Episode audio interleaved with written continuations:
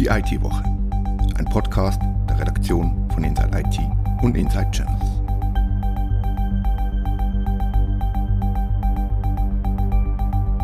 Willkommen zur neuen Ausgabe von Die IT-Woche. Wir reden über sabotierte Open-Source-Bibliotheken, über Log4j, Java-Lücken und Zukunftsaussichten der ICT-Branche. Mein Name ist Rita Vogt. Redaktionsschluss für die Ausgabe war am Mittwoch, 12. Januar, also noch bevor der Bundesrat seine neuesten Beschlüsse bekannt gegeben hat.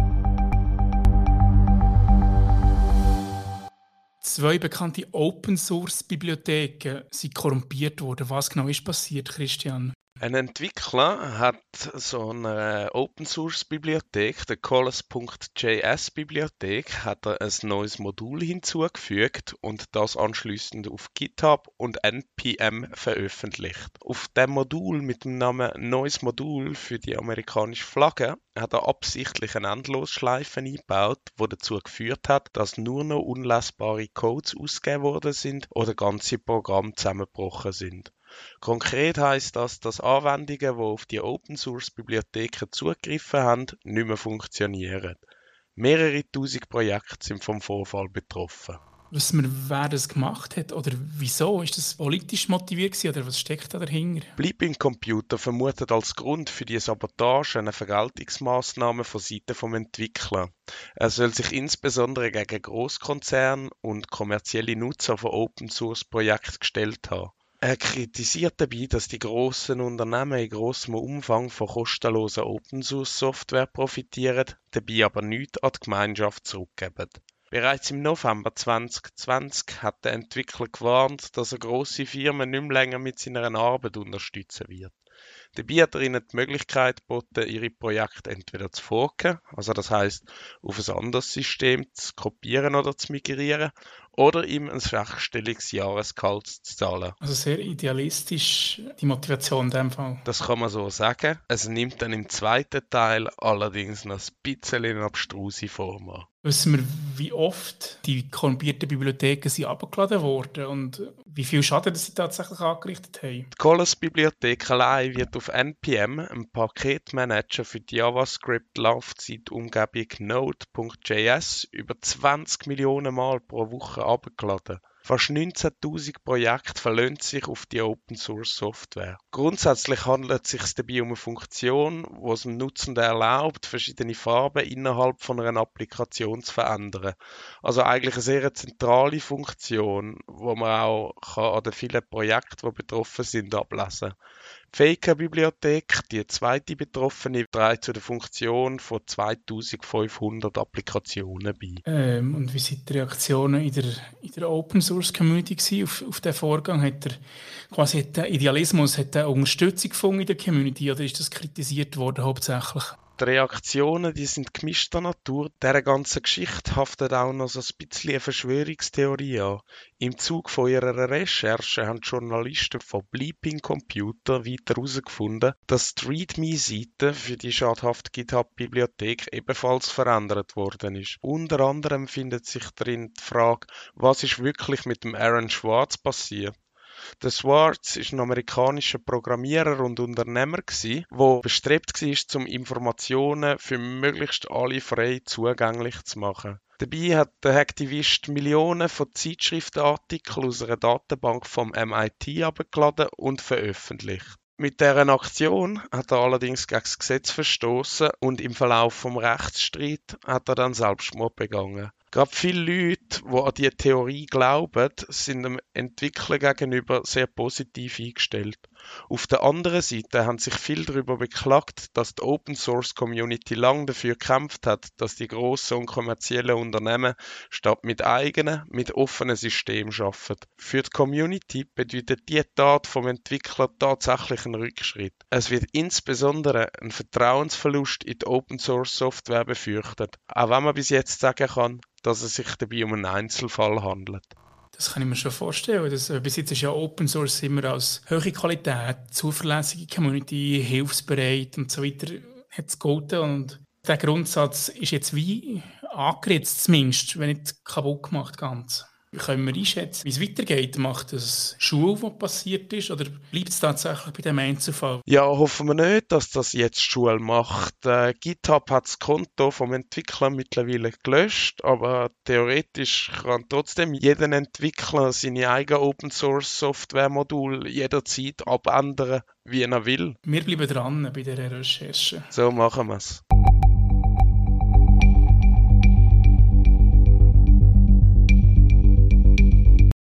Vor rund vier Wochen ist die Lücke namens Log4Shell das erste Mal auftaucht. Und jetzt hat die amerikanische Security-Behörde CISA eine Warnung gegeben. Ist das richtig, Hans-Jürgen? Nein, da muss ich ganz klar widersprechen. Also CISA hat eine Art eine Entwarnung gegeben, dem man wahrscheinlich ein bisschen Aufsehen erregen für die eigentliche Warnung, die dahinter steckt. Die CISA-Chefin hat nämlich gesagt, ja, wenn man jetzt schaut, in dem Monat, seit die Lücke in der Log4j-Library bekannt ist, ist eigentlich mindestens in den USA noch gar nichts Gravierendes passiert.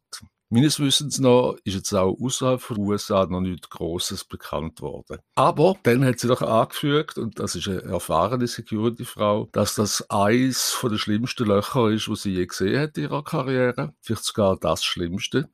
Ihrer Meinung nach wird das Unternehmen noch auf Jahre hin beschäftigen und noch auf Jahre hin eine Einfallspforte für Hacker bleiben. Jetzt haben wir eine mega schlimme Lücke, die de facto noch gar nicht wirklich ausgenutzt wird. Ja, das ist eben nicht ganz klar. Es gibt auch Theorie, dass die Hacker sich schon längst eingenistet haben in diesem System und weil das am ehesten raffinierte oder sogar von Staaten gesponserte Hackergruppen könnten sein, ist es gut möglich, dass sich die jetzt einfach extrem zurückhalten damit die Unternehmen und Organisationen nicht wissen, dass sie die in ihrem System haben.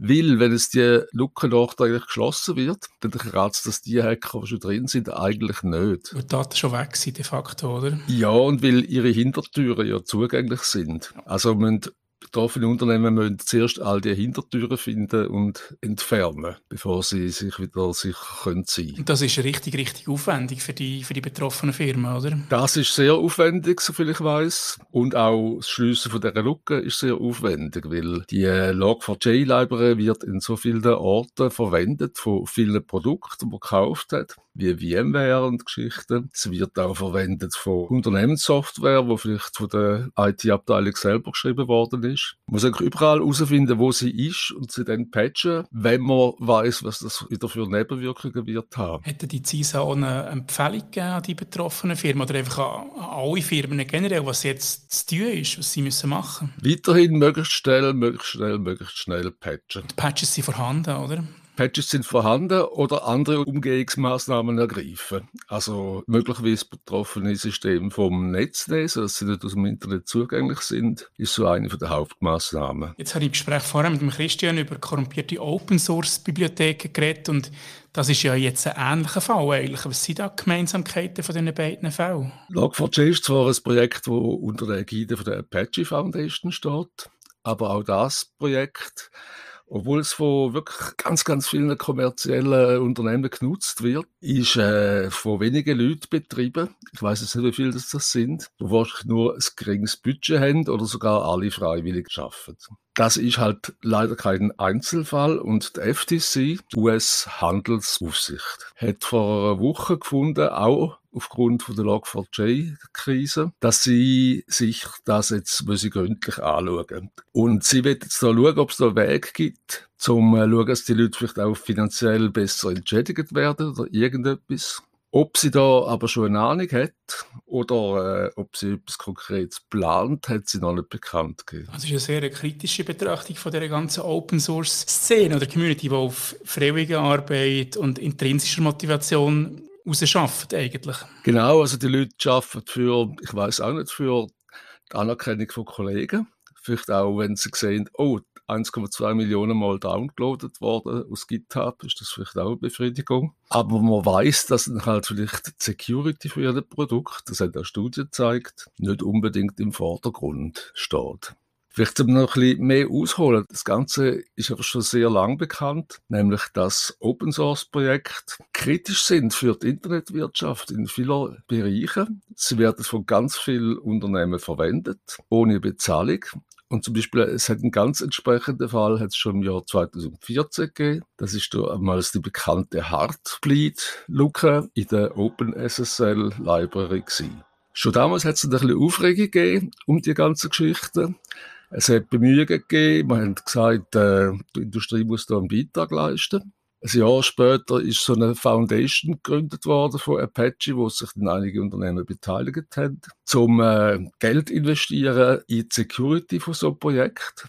Aber die Menge Geld ist eigentlich lachhaft gewesen. Da sind IBMs und Microsoft und Co. dabei und haben je 100.000 Dollar gespendet pro Jahr. Ja, das nützt nicht viel, definitiv nicht, ja. ja. Und ich muss sagen, ich habe da vielleicht nicht den vollen Überblick, aber ich habe seit 2015, 2016 jetzt auch nie mehr etwas gehört von so Bemühungen, die Security von dieser Open Source Lieferkette besser in den Griff zu kriegen.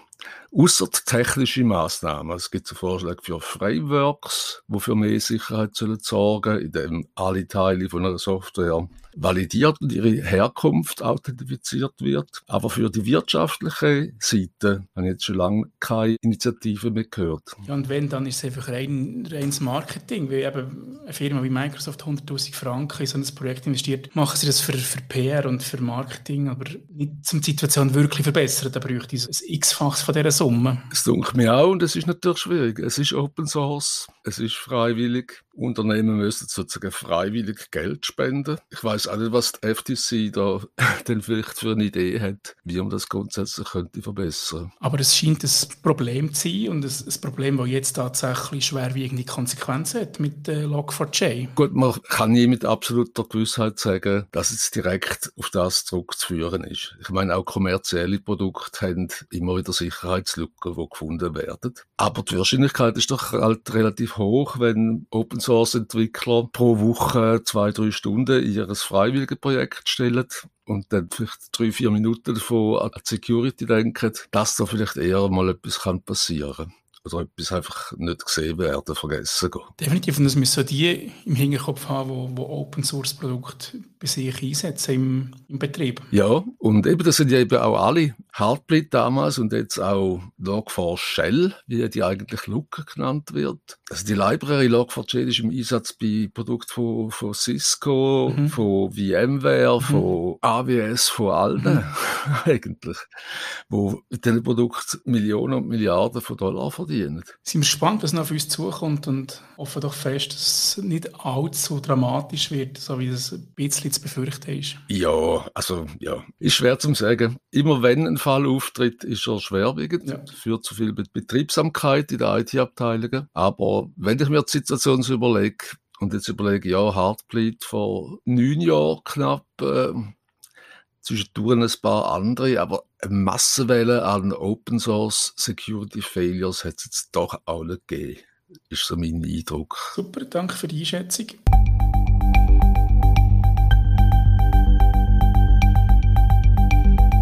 Die IT-Branche ist gemäss der aktuellen Swico-Befragung brutal optimistisch. Was kannst du uns genau erzählen dazu, Katharina? Es ist heute der aktuelle Swico-Index publiziert worden. Und der hat einen rekordverdächtigen Wert von über 120 Punkten. Das ist äh, gemäss dem Verband der zweithöchste Wert, wo jemals erhoben worden ist. Und was hat zu dem zweithöchsten Wert geführt? Wie setzt sich der zusammen? Der Index basiert auf einer Einschätzung von Unternehmen aus der Branche, wie sie die Entwicklung, zum Beispiel Umsatz oder Auftragseingang abschätzen. Das heißt also, es bildet nicht eine reale Umsatzentwicklung ab, sondern zeigt, wie die Unternehmen die nächsten Monate einschätzen. Und mit 120 Punkten liegt der Index also deutlich über der Wachstumsgrenze. Wie du gesagt hast, die Branche ist unglaublich optimistisch aktuell. Am Anfang der Pandemie ist der Wert bei der Hälfte bei 66, wenn ich es richtig im Kopf habe. Und jetzt doppelt so viel deutet es darauf her, dass die Unternehmen glauben, dass, dass die Pandemie langsam zu Ende geht, dass das einfach ihren Optimismus beflügelt oder boostert, die Anführungszeichen? Ja, das darf man wahrscheinlich schon so sagen. Wie du gesagt hast, im April 2020 mit dem Ausbruch der Pandemie ist der Wert noch unten abgesackt. Äh, sehr schnell, sehr tief, hat sich dann aber auch rasch wieder erholt. Also es hat ganz klare Unsicherheit gegeben.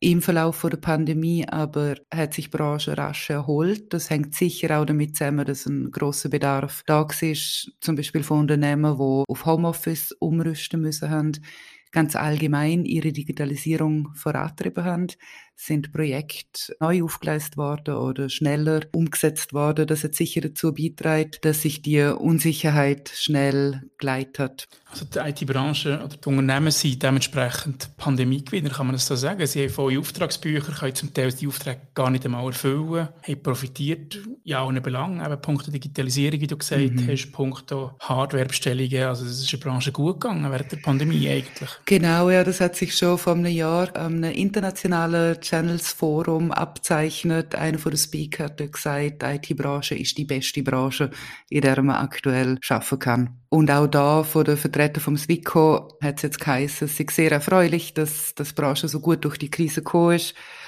Die IT-Branche hat sich als besonders krisenresistent herausgestellt. Aber es gibt wahrscheinlich auch Bereiche, die gelitten haben oder zumindest nicht so stark gewachsen sind, wie, wie man es denkt hat. Wenn ich zum Beispiel an Consumer Electronics denke, mm. an die Lieferschwierigkeiten bei den Chips, mm. an ganz Druckbereich. Es wird lange nicht mehr so viel gedruckt wie, wie früher. Mm Ja, du sprichst zwei Teilbereiche an, wo man natürlich nicht vergessen darf. Consumer Electronics und Imaging und Printing sind zwei Segmente, wo nach wie vor unter der Wachstumsgrenze sind. Aber wie du sagst, es wird nicht mehr so viel gedruckt.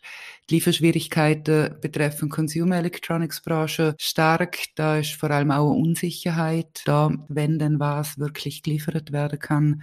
Lieferengpässe betreffen aber auch andere Bereiche. Planungsschwierigkeit ist natürlich nach wie vor eine Herausforderung für, für auch andere Player. Gibt es weitere Herausforderungen, die Branchen betreffen? Der Swico-Index erwähnt auch die Rekrutierung.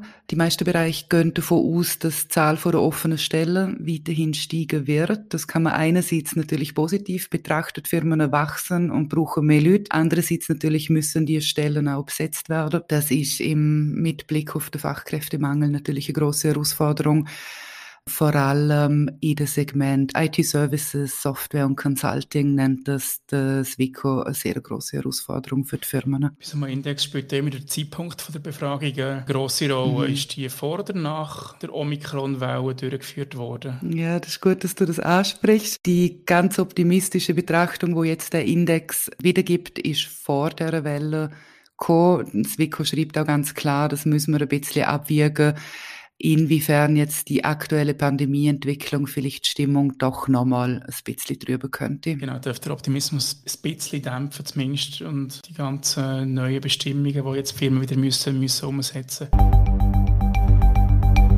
Das war die IT-Woche, ein Podcast der Redaktion von Inside IT und Inside Channels. Danke vielmals fürs Zuhören.